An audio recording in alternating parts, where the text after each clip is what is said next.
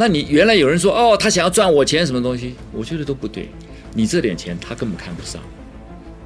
他他的最大的利益，台湾能够自我防卫，不要他出什么忙。然后呢，我们又能够听他的，是不是最符合他的利益？但现在他已经急了，为什么？中共越来越强了。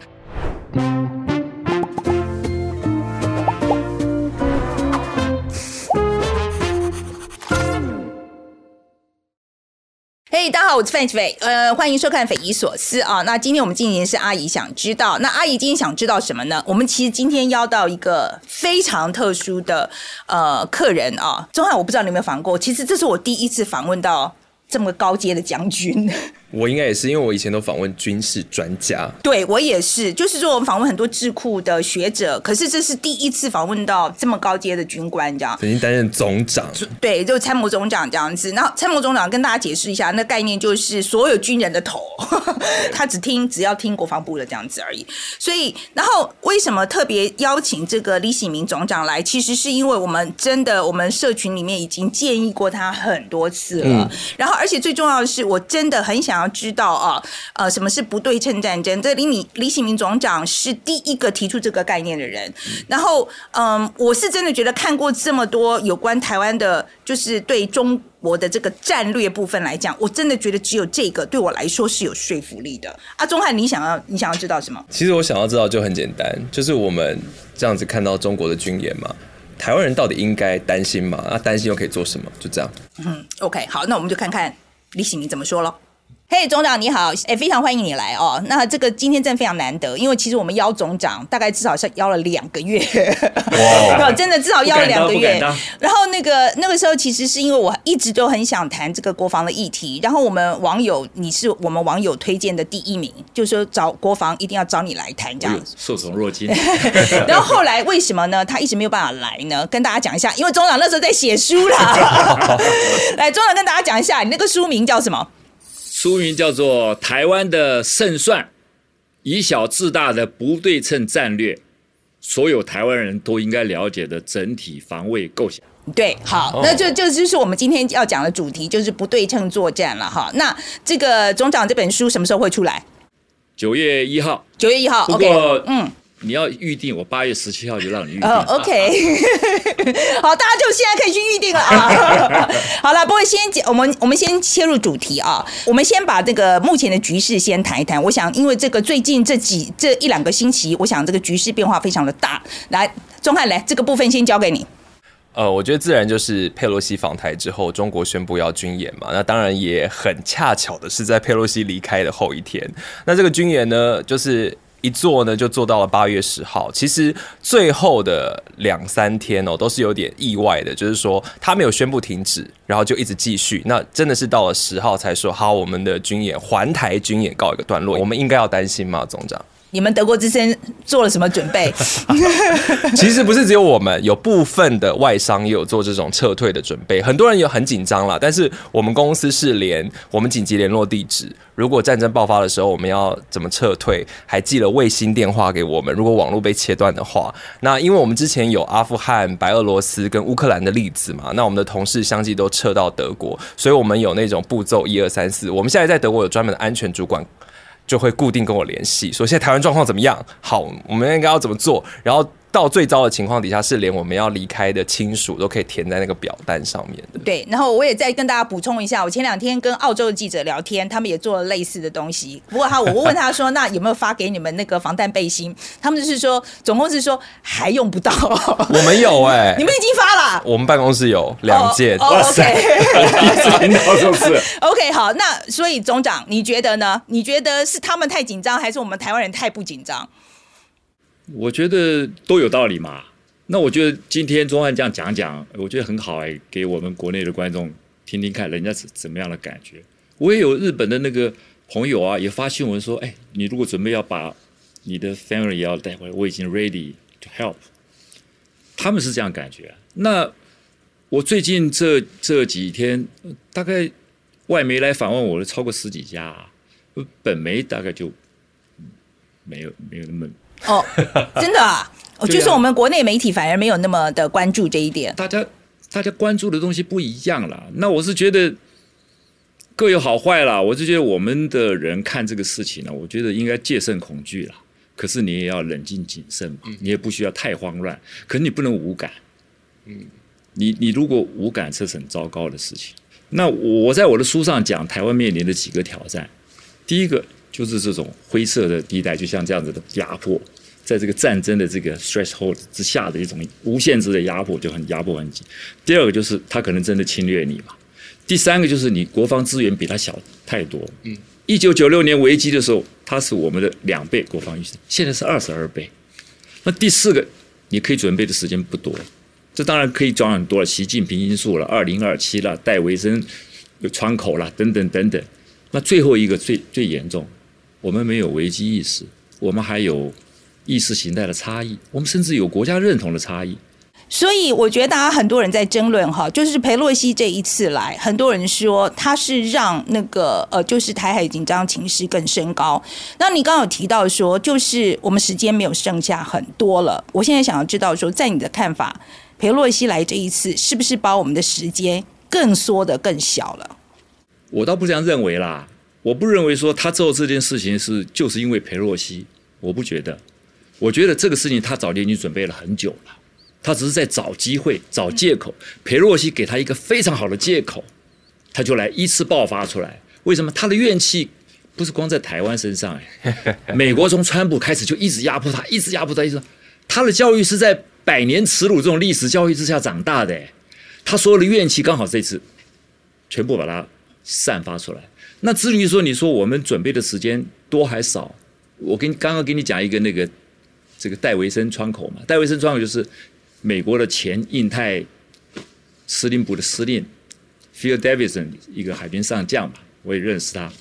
他在国会去年三月在国会听证时候作证说，二零二七年中共将具有全方位的侵犯台湾的能力。那这就是一个窗口，这五年的二零二二到二零二七年这五年的窗口嘛，你如果不好好把握，在这个时候准备好。然后让他到了二零二七年，即使他有能力，他仍然没有办法克服我们的防御。这就是危机的窗口。我们时间所剩不多，五年很快就过去了。那总长，我可不可以再请问你，就是对那些一直在讲说，他们不敢打啦，这种你你要跟他们说什么？就是说很多这种民众啊，他们就是说你看到很多啊，很多这种说法啊，他们不敢打了，吓大的啦，对啊，讲了七十年了。你对这些民众，你觉得应该跟他们说什么？应该跟他们说什么？我觉得政府应该真的要好好思考这个问题。现在有两种声音，台湾两种声音对台湾的潜在威胁都很大。一种就是属于和平主义者，他说：“还有什么东西都不值得。”战争啦，都好好谈啦，那个什么也不要花很多钱啦。其实你在鼓励人家动手，对不对？还有一种就所谓的爱台的主义的，对不对？他们说怎么这个我们都不怕他怎么的，这也很危险。我们最好台湾能够像老老罗斯福讲的，手上拿着大棒子，轻声细语。你不要手上什么都没有，你就每天跟他呛虾。你在什么？你在怂恿他动手，你在逼他动手。这两种声音呢、我觉得我们的政府该正视，就把它统合到中间来，还是一样，你要戒慎恐惧，你要感到畏惧，但是你不你不畏缩。我觉得我们来谈谈这个棒子的部分好了啦哈。说实在，我觉得这一次裴洛西来，其实他落地那个时候，我觉得其实台湾在对外宣传上面已经赢了，这个其实不用再讲了。我很希望我们的政府可以告诉我，我们可以处理，OK？所以可是。我必须要很诚实跟总长讲，就是说我到目前为止，我没有我没有看到让我觉得我可以听了以后，然后我就是说，嗯，我们可以处理。All right，这个这个，我说实在，我们没有看到很令我信服的说法。直到我觉得我看到总长在讲这个不对称作战的时候，我觉得他是目前来讲，我觉得。唯一一个让我觉得是有说服力的，有说服力的。OK，我也觉得，我跟你同感。嗯，对，然 后所以，所以我觉得总长来先跟我们谈一谈哦，就是定义是什么？什么是不对称作战？我表面上看起来就是以小博大嘛，right？可是请总长来，你是我们台湾第一个讲这个的，所以跟大家讲一下这个定义到底是什么？我希望用最短、最浅显的跟你讲，但是我今天进了你这个录音室以后，我决定。先稍微花几句话来解释一下，从你的录音室来去讲。我去电视台录音，好大，可是我一进来这边，说哇，就这么简单，这么小一点啊，可是你的声量不小啊，你制造的效果比那些电视节目观众还多，你花那么少的钱，一个电视台要一百亿，你可能两百万，那你两百万听你节目的人，看你节目的人比花一百亿的还多，什么方法？不对称嘛。你如果非要坚持传统，那你要做这种节目，你就非要去盖一个电视台，要卫星天线什么，钱就来了嘛。问题你没钱嘛？你没钱怎么办？可没钱我还是可以达到我的目的。你的办公室，你的这个录影室就是一个非常好的不对称的说明。他们一直讲不对称是怎么打怎么打，在我来看，台湾不对称的最重要的是是经济的方式解决军事问题，而不是用军事的问题解决军事问题。懂得很聪明花钱的人才会赢得战争，尤其当你是弱势一方的时候，这就是不对称的含义啊。嗯，所以在军事上来讲，所谓盖大楼，就是比如说买很多飞机，买很多潜舰。对。那如果说在不对称作战的状况之下，我们应该要买什么？我先讲中共对美国，他做航空母舰，美国航空母舰，你要拿航空母舰跟他航空母舰对打，你找死嘛？你中共有什么资格跟他对打？可是中共。针对他的航空母舰，不希望他进来干预，他发明了东风二十一 D、东风二十六，甚至东风十七，巴拉巴拉的，一次可以打一两千公里。你如果就打了你航空母舰，就不准进来，这就是不对称啊。乌克兰用两枚海王星飞弹打掉一个莫斯科瓦那个莫斯科的那个旗舰，几百亿，一两千万耗掉你几百亿，这个给我们的什么什么启示？你知道吧？新的战争纪元已经来到了。已经不是二次大战，你还在准备这些传统作战，你就是在为昨天的战争而准备。未来的战争，我可以预测，一定是由一大堆低成本、智能化。自主系统的小东西控制一大堆控制，而不是有少数那种机密的大战舰 F 三十五，绝对不是。你慢慢看这个发展。我觉得你讲的这个很很有道理啊，钟汉你也觉得吧？是不是？我觉得是很有道理。我也觉得很有道理啊。这对啊，我觉得在现在这个情况之下，这是很合逻辑的做法。那为什么我们没有在这样做呢？创新的观念呢、啊？我跟你讲，你很容易接受。为什么很容易接受？因为你不需要丢掉你原来的旧有的包袱、旧观念。可是，如果我现在告诉你，你是个飞行员，我告诉你，F 三十五没用，F 十六没用啊，机场一被打掉你也起不来，战管一被打掉没人指挥你。然后呢，你们应该把钱转投资在这些防空，对不对？不要去制空了，你要空域拒止了。他觉得有道理啊。可是你叫我，哎呦，战机就少了，哎，不，不敢，不敢，不敢，就这么简单一件事情。你意思是说，我们的比如说我们的呃战斗飞行员，也就是学我们已经训练一大批都是会开战斗机的人，可是其实其实现在更需要的可能是在下面打飞弹去做制空的人。你觉得光是这个重点的转移就有问题了？重点是在台湾的这个不对称的作战的能力，嗯、第一个要讲究是一个高存活力。如果你没有高存活力的话，因为它传统武器、远距离武器都比你多嘛，你没有存活力，不能够机动分散，让它远距离打不到你，你就完蛋。存活率，我觉得要跟大家解释一下是什么意思，是是讲武器的存活率，对不对？对就就就是说，你这个武器要呃，我的理解是武器装备的存活率了。嗯，就是不是指人的存活率，是武器装备的存活率。对对对，对我我在那个我这书里面我提过一个很很重要的观念：弹药可以杀敌，载台不能杀敌。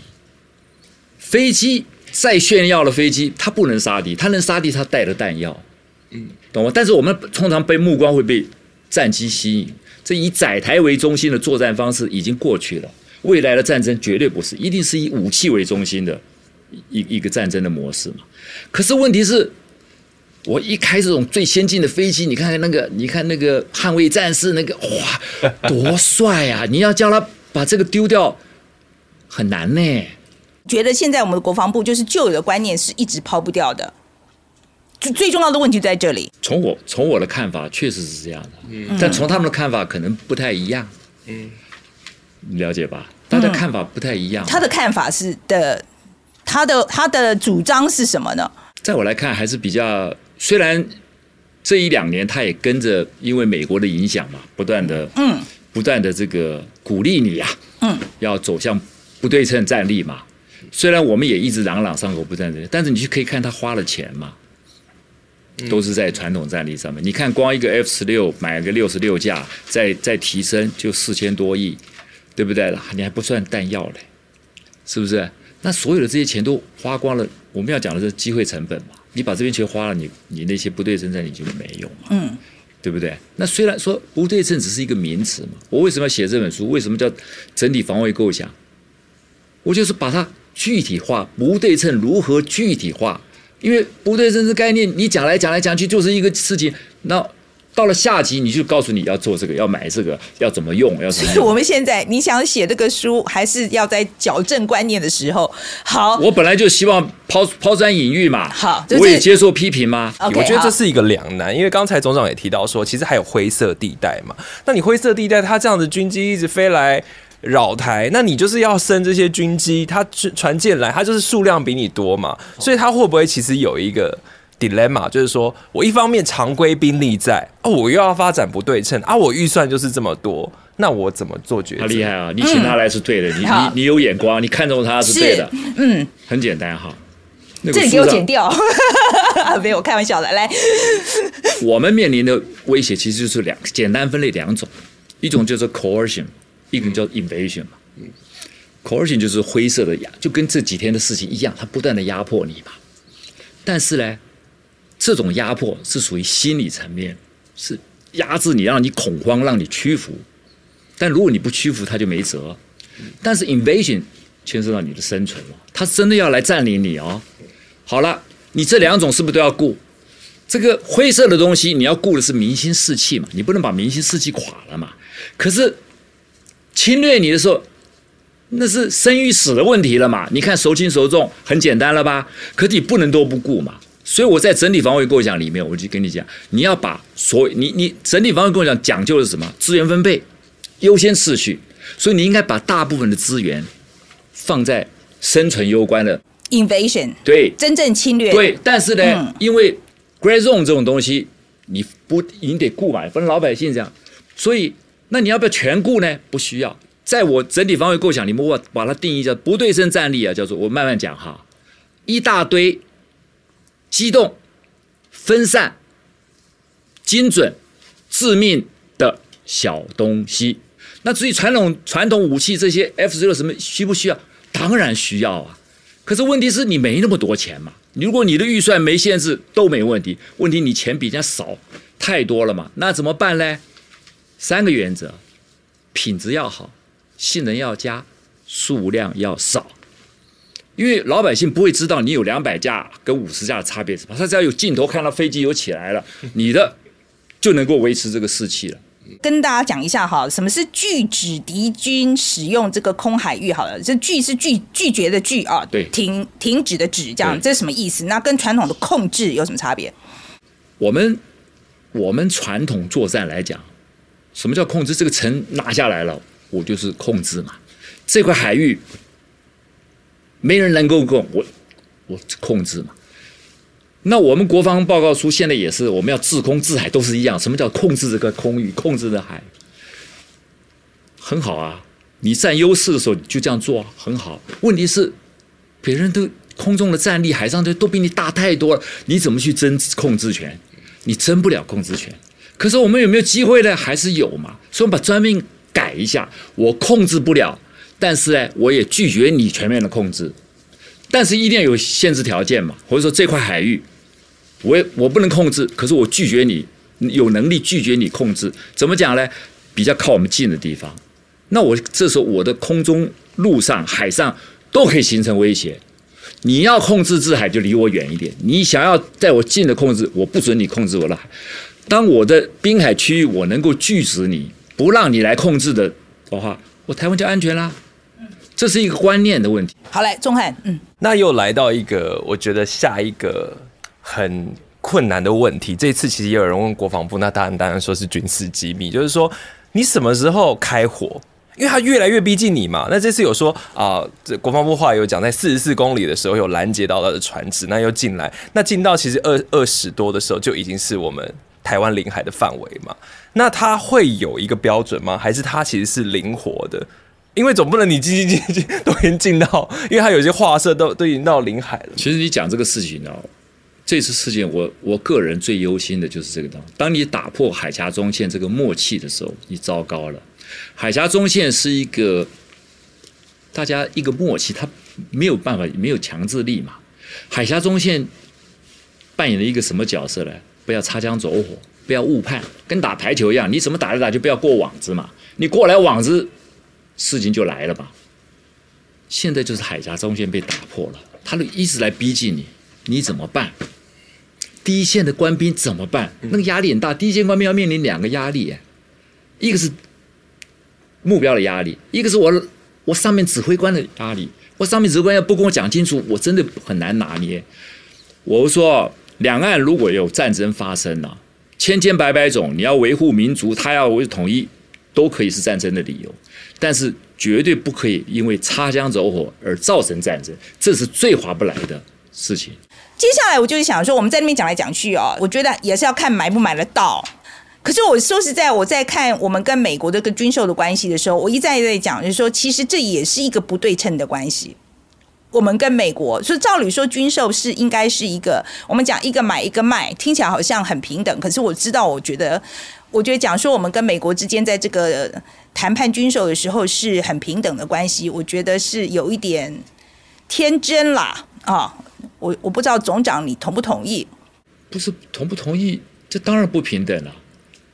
如果这是一个平等的东西，你怎么不去英国，不去跟别的国家，他也给你做平等，他连平等的机会都不给你，他连不平等，这这这这生意他都不给你啊，嗯、他不敢给你啊，只有美国有嘛。嗯，是不是？所以接下来的我的问题就是说，那我们比如说现在美国的政局发生变化的时候，比如说啦，我觉得呃，像那个之前不是那个川普时代，不是说卖我们自走炮嘛，然后后来拜登上来以后就说不卖了啊，不卖就不卖了。那我说实在，我觉得一个军售案都谈很久啊，倒霉都是我们的。你一下你们换了个总统，然后我们以以前做的这些功课全部都全部都就重来了。所以我就是说，美国政局。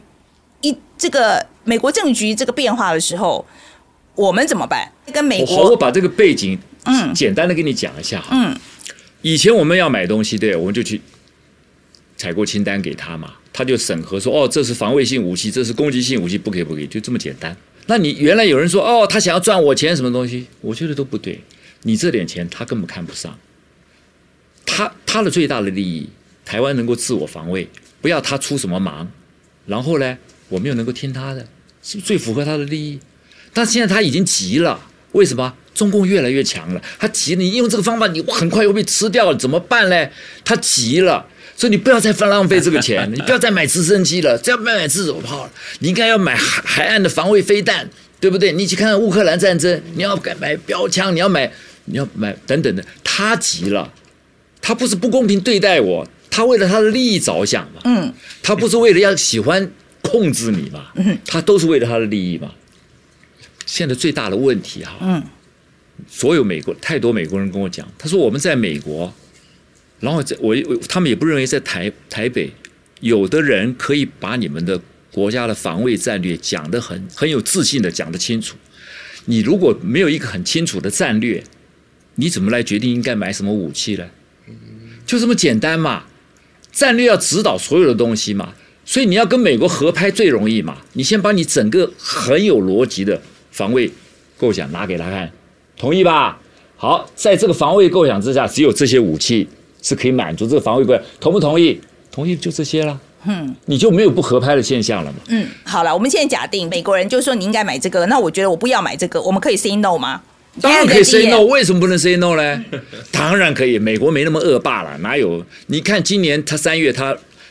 他把你这个军售 push back 的时候，他是说他怎么讲？我不能够 direct，但是我可以 shape by denial，就是我不能指导你怎么做，但是呢，我可以调整巨兽，用不卖你来来调整你的嗯策略的这个东西。他现在、这个、其实拜登现在就这样做，这个嗯、这个就是他他的副副副助亲亲口讲的话嘛。所以你如果不想买什么东西，他。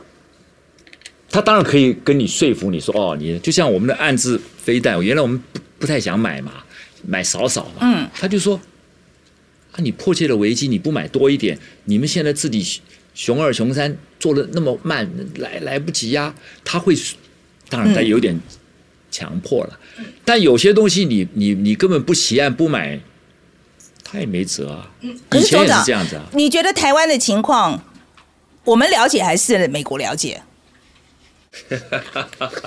哇塞，这个问题我第一次第一次碰到。对我们自己的状况，我们当然我们了解了。对敌人的状况，当然他们比我们了解。嗯，那你对于那个台湾的还有一些以美论的人，你怎么你你觉得要怎么样说服他们呢？你以美也好，不以美也好，那你不能靠你靠不靠他？我当然我的我的理论呢、啊，你如果建立好了这个不对称战力了。你可以不靠他，你如果真建立三件事情，当然这三件事都很困难。我在书里面也讲，第一个你要建立一个不对称的作战能力；第二个你要展示一个在这个不对称作战能力之下，你有很训练精良的部队执行这个不对称战力；第三个你有一个有韧有韧性的社会。这三个都有了，其实老美不怎么样啊。你你不用不必一直指望他军事介入什么东西，嗯，我不我我不觉得那个行得通，嗯，对，哪有说台海一打仗，然后他介入了，然后你怎么办？你在旁边看他们两个打，他会那么傻？天底下哪有这种事？那我们两个跟着美国联合一起打，不可能的事情。我们根本就没有联合的机制，我们连沟通的机制都没有，怎么样弄？唯一的还是整体防卫构想讲的，我局限在我某一个聚焦，我自己顾我自己。外面以外的东西，请你帮忙，嗯，才有一点点可行性。他也不见得一定会去这样子做。他利用他的远距离的能力来打他，然后你自己把你的中短距离顾好，你才能够在时间空间上分割嘛。嗯，你跟他并肩作战，不可能的事情嘛。我觉得讲得很清楚诶，因为我觉得一直还是有一个声音，就是说美军到底会不会来，真的侵略发生？那这个就讲得很清楚嘛，就大家的角色扮演好嘛。那所以这其实美军会不会来，就变成一个假议题了。我其实也不能说假议题，我们讲说合理的期待是什么？我们合理的期待，站在人家的利益考量，合理的期待是什么？很简单，不要让他死人，这个很合理期待了。不要让他死人哦，不要让他死他的子弟的人嘛。他就会了。你现在乌克兰的模式不就很像吗？对不对？你提供我情报、武器、补给，他还可以做很多事情。比如说，人家他来封锁我们，那美国就可以来介入帮忙，他也不会死人呐。这样子的期待比较合理嘛？我也觉得。你期待他的什么兵来了，然后死一大，像越战、韩战、呃阿富汗这样子。不合理，真有道理。先预定一本好了。对对，有道理，有道理，真的是有道理，是有道理，有道理啊，有道理，真的很有道理。我本来想送你一本，看你那么想买，不 送。解解开了，解开了很多疑惑。是真的，我总长，我觉得我们现在看起来，我觉得我们政府啊，国军啊，哈，要赶快改。你觉得这几年到底有没有在改？宋心永远不嫌晚嘛。但是我的意思啊，你看我的书里面最后讲。我们台湾需要的是一个战略的一个 paradigm shift，就是这种典范转移。战略定掉了，你下面都有东西指导了嘛？嗯，你如果是这个模糊战略，我我前几个月人家台大有个什么什么进修班，邀请我去讲这个美台之间的这种军事关系，我的题目怎么定下来的？美国的战略模糊 versus 台湾的模糊战略，台湾的战略不清楚嘛？美湖美国要刻意搞他的战略模糊，不告诉你来还是不来，嗯，两个都模糊，你觉得结果会是怎么样？对不对？我们一定要清楚嘛。所以为什么说我说要做一个战略的典范转移？当这个战略固定的是什么样？是一个不对称战略，就是你接下来买的东西。是满足这个战略嘛？可是我觉得我们民主国家好像就是光是炒这个东西，还要感觉上还要再炒一下。那当然啦。哎，那我还是帮年轻人问一下好了，应该还是谈到当然有一个比较大的概念哦。所以整体来讲，如果军事设施它可以或者是训练的充足的话，总长是支持说我们应该要恢复成这种征兵制。如果技术上能够撑支撑，当然要征兵嘛，男女都一样这样子，跟以色列类似这样子。我支持啊。我支持啊，男女为什么不可以不一样嘞？对不对？这什么年代了嘛？对不对？为什么？对，就是我是说这些讨论，你叫你叫那么女生，你看到愿，她也愿意嘛。嗯。只不过你是要没有，他们好像不太愿意的感觉。愿意愿意，人家都愿意的，都愿意的。你去看那以色列，不要讲究那些形式化的东西嘛。嗯。对不对？我是觉得啊，做什么事情你自己愿意最重要。民间团体现在自发组织这些自主的这种呃军事训练啊、野外求生啊、打生存游戏，你觉得这些有没有用？他们这些啊，像那极光啊，我介绍了多少外国那个什么《Telegraph》卫报啊，那个好多媒体去拜访他们，我帮他们促销哎。极光是什么？就就是你讲的这个嘛，他就是训练训练那种，都自愿，他也收钱嘞，还有很多人自愿去受训嘛。民间有这个欲望，但是它成不了事儿嘛。你台湾又不能像美国一样，还真给你设计，没有用。这种东西要政府来搞才有用，政府来搞才。但是政府要来搞第一件事情呢，怎么办呢？所以讲，你先你先典范转移这些人民嘛。人民也支持，你也那那就好啦。你国土防卫战是自然就有了嘛。那军队你也希望他典范转移嘛。他虽然有很多人说，哎，这个我这个大军作战，这个这这个这是民兵，那是团练乡勇，哎，没有关系嘛。团练乡勇在人家波罗的海，在人家乌克兰，团练乡勇也很猛哎。是啊，我我觉得乌克兰那个，其实我说真的，我觉得我觉得他真的，所以我说民间的东西啊，嗯，再怎么做。不会有气候，还是要组织性的做这个事情。当然呀，一定要政府主动的来推动嘛，然后民间的热烈参与。那我也不想说一定要是全部大家都要来，像后备军人非动员你不可。不要，那就说你这，你不是有一些爱台主义者吗？对不对？哎，那你就来啊，我给你好的待遇，我给你，我不要训练别的。你今天晚上训练完了，你就可以就地回家睡，你不要来给我睡军营里面，我也不想。多那种开支，你就训练这种这种不对称的小小东西嘛，做这种小的这种攻击无人机，你就教他嘛。你看那种那种刺针那个，大概教个教个一两钟头就会了。这叫政府做，民间做做不起来的。好，那这个是指那义务役当兵这件事情哈，就是说，我觉得真的，我觉得大家每次讲到这个事情，但。年轻朋友们讲的都是同一句话，就是当兵就是浪费时间。没错，OK，那这个东西，对，那到到底这个改革上到底什么障碍？我说骂成这个样子，就是没办法改。那到底要怎么改？有没有方法？你的书里面有写到这个东西。我我当你我当然我什么我几乎都有，有写到 OK，我写了五百页，你以为我在？重要重要，来讲个来，这个是大家共同的疑问，就是到底要怎么改？没有错啊，你现在最主要就是你自己的。就说还是要回头嘛，你你认为仗要怎么打嘛？你认为什么东西重要嘛？先把那里搞清楚，先把那里理则搞清楚，嗯、然后接下来，因为你怎么训示已经是末端的事情了嘛。嗯你如果训练内涵不改，征兵募兵一个样，你越征越糟糕。其实真的很有道理哎，感觉好像军人这个选择的，虽然说政府一直说要提升军人的荣誉感，但现在现况看到还好还是比较多家境清寒，或者是说很多人觉得说啊他啊工作难找，军人这个职业比较稳定等等，然后甚至这些人本身他也不是那他可能想要达到退休的年龄，然后就马上退这样子，好像这种荣誉感还不够高。比如说如果荣誉感够高的话，我也会觉得当军人是我的一个选择。这样好，这个我要讲，你要让我讲几句话。是，请讲。这怪谁？不能怪军队。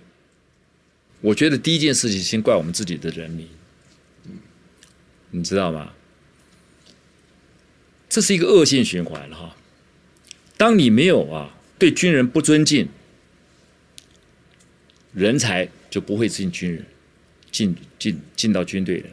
没有好人才的军队，他会自然会落在所有公仆里面的最底层。当你落到最底层以后，你的人民又嫌弃他不够优秀，没有那些教教师，没有那些公务员优秀，然后你不尊敬他，你也不想了解他，然后呢，他不被理解，也不被尊敬，他就在这个最底层。然后呢，你们国家安全最重要的是你们由他下去做。你你你你能指望他什么？他刚刚中安讲的对嘛？弱势的人就进来了嘛？你们为什么不考得上建中、考得上台大的就不来从军呢、如果说我今天军队我你寄进来，我起薪给你八万，你看看会不会有来？当然会有人来嘛。人才治国之本嘛，军队也是一样嘛。你没有好的人才，你都固守那个。哎，原来班长叫我这样做，我就这样做。你叫我改，我就不要改。我一直都是都是这样子，对不对？然后呢，又怕出事，就就文化就不行了嘛。没有人敢冲嘛，没有人敢突破嘛，你自然就会恶性循环嘛。归根究底，我觉得啊，你要当然可以怪军队，但是我觉得啊，先怪人民，因为你从来就不认为军队从军是一个高尚的职业。这很糟糕的，你看美国会不会这样子啊？那你能够都怪军队吗？当然不是说军队就不怪了，但这个恶性循环不能够归咎在，不能单怪军方了。对，不能就不能单怪军方。现在中共三天两头就吵着要武统，那一般平民百姓在国防自卫的角度上，你你建议我们可以做什么？一般平民百姓哦，不是军队了，我们现在一般平民百姓，建立一个有韧性的社会。这就是我告诉你，吓阻，因为我这个整体防卫构想是两个元素。第一个，建立在一个拒止性吓阻的理论上，就是 deterrence by denial，这是第一个。然后呢，执行上再用不对称战力来执行，目的在什么呢？让敌人开始发想要侵犯你的时候，他就发觉他的损失会很重，而且他即使很愿意忍受这个损失，仍然要动手的时候，他还是没把握拿了下来。这就有达到吓阻的能力。怎么样让他？相信，因为因为吓阻三个要素嘛，一个你的能力嘛，一个一个是的可信度嘛，一个是你要让他知道嘛，这件事情三个事情是很重要，所以你要那强韧的社会绝对在里面扮演了一个很重要的功能。可是强韧的社会是什么意思呢？对，是是是是是什么？就是说我们要很会打吗？还是怎样？就是说强韧的社会是是是代表什么意思？不容易，对不对？嗯，就是。你不要老是有那个声音说：“哎呀呀，投降算了。”嗯，你也不要有那个每天去就我刚刚讲过，这这两个那种声音比较大的团体，其实对台湾的威胁是很大的。不要有这个事情。然后积极面来讲，就是我讲的建立国土防卫战士啊。如果你政府提高这个环境，然后你突然发觉有十万的青年愿意来接受短期训练，不要让不要让我去搞那些什么割草、割地、扫地，只让我就是就你发觉有十万个人来，这就是任性。这就是贺主能力，可是民间搞行不行？不行嘛。那你你政府要搞，要不要投资？你就要买一大堆这种小的不对称武器。如果你台湾有十万个，哇，这么多都比那个正规军队都都都不都不差的这些到处都有的这种现在现代化的机动游击作战，我给你那些特战部队的干部来训练你。不要训练你那些跟作战无关的，我通通不要训练。我短期专门教去战斗、战斗、战斗，存活、存活、存活，机动、机动、机动。你只要做这个，你就有社会的韧性。嗯，这是我提出的 proposal 啊。嗯，我们不能要求人民太多，你想叫他自动自发，我觉得是缘木求鱼，而且这这要求太过头。但是呢。如果政府提供了一个一个机制让你来参加，然后你每天在那边骂骂骂来骂去，又是什么什么什么，然后你就不愿意参加这个你可以参加的机制，就证明你趁早放弃，好好去跟他谈一谈吧。嗯，你根本就不想保卫你自己，对不对？你摆明了就就把你弱点摊开给人家看，你不就鼓励人家动手吗？嗯嗯。可是这个机制没有，你能怪我不愿意吗？你所以你要摆着去，所以我说一个国土防卫机制，你愿不愿意来嘛？嗯，好，那接下来是一些比较军事的问题哈。还就是说，台湾呃未来要服役的这个国造潜舰能够发挥什么样的功能？那面对敌人的反潜武力，我们要能够用什么样的体系来对抗？潜舰是有用啊，我我在潜舰里面待了二十年，我当过两艘潜舰的舰长。九六年台海危机，我就是出任务的那个舰长，我对潜舰有很深的情感。可是面临更大的议题的时候，我必须割舍这个情感。潜舰不是有用没用的问题，这是资源分配问题。你如果现在造一艘潜舰五百多亿，你觉得这五百多亿比较能够保卫台湾呢，还是你造一百多条微型的飞弹快艇？这就是很简单了。我爱潜舰，我我的青春都花在那上面。可是这是国家生死的问题，不容我。用个人，你现在去看这些都是说哦，你要反潜啊，潜舰那个都是好了。你潜舰厉害，你打成一条船，打成两条船又怎么样呢？对整个战局有没有有济于事？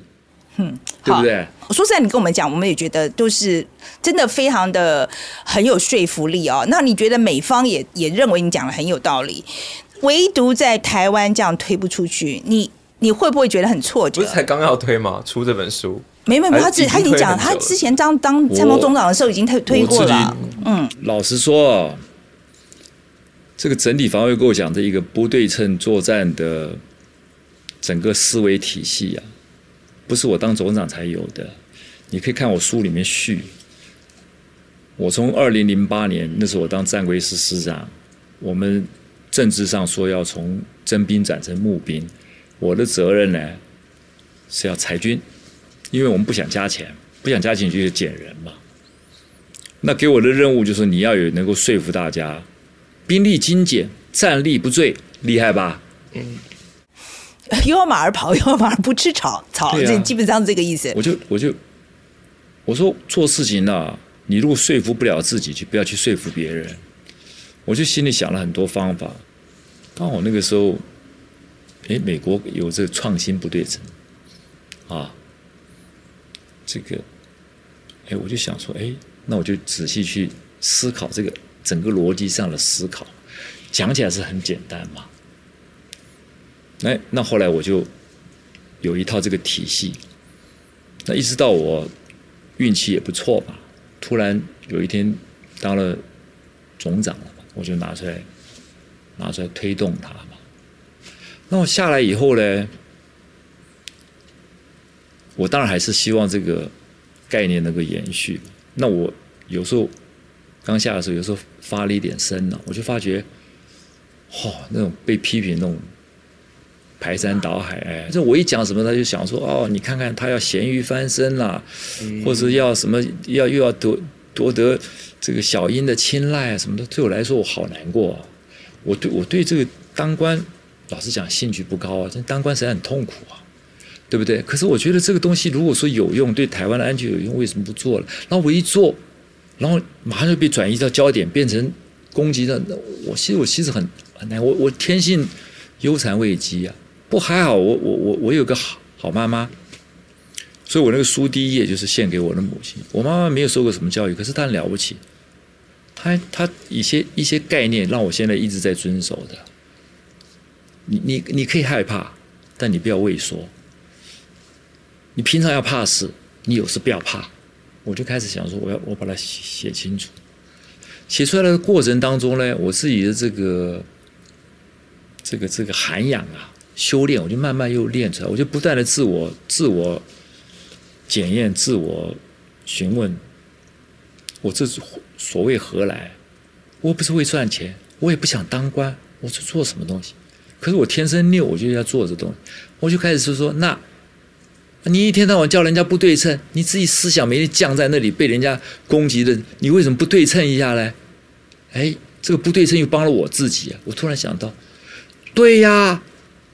哎，你们不喜欢，你们不用，嘿，那我知名度越来越高。你都用了，我也没戏唱了，我没舞台了。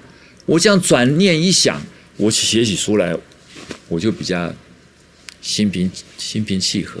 然后我很希望这个书拿出来，你就拿来批评。我希望你批评它，让我们改进它，越来越好。然后最后你终于说社会大众觉得好的来用，那那我于愿足矣嘛。好，我想今天真的非常谢谢总长来哦。那总长刚刚说哦，他其实今天不是来打书的，他是想把他的这个不对称作战的观念跟大家讲清楚。但是我要跟大家讲，去买书，OK？真的去买书，看清楚，就是这个不对称作战到底在干嘛？OK？我觉得今天我觉得只是一个引子，让大家知道有这样一个概念。但是我真的觉得大家，我们民主社会啦，我们需要一点时间来统整我们的意见。但是我真的觉得这是一个很好的 idea。All right，所以希望大家去买书。今天就到这边，谢谢大家。好，谢谢，谢谢，谢谢。总长，今天那个总长跟我们聊了，我靠，那个两个两个小时，收获良多。对，真的是真的收获非常的多。不过你先讲一下你最重要的 take away 好了。我最重要的就是我突然觉得我有好多事想要做，去报名这个，如果有的话，这个训练营。然后我也在想说，我们村里如果遇到这个东西，我们应该要怎么样配置，谁应该要有什么角色？其实我后来发现，因为以前不对称都只是一个概念，现在突然才发现它是行动纲领一二三四五，就是想要做点什么事情。嗯。我自己最重要的 take away 就是说，我真的觉得他是个人才哦。然后呢，可是我觉得他受到这么多攻击，然后我觉得他，我觉得他一直讲讲到，尤其是我觉得他讲，我最感慨的就是军队那个劣币驱逐良币这个状况啊，就是说，所以我真的觉得我们又希望军人保卫我们，但是我们一方面又一直骂军人。我觉得大家这个是我们大家可以做的，OK？要知道军人在我们这个社会里面有多么的重要。好，好吧，给他们应有的尊重。嗯，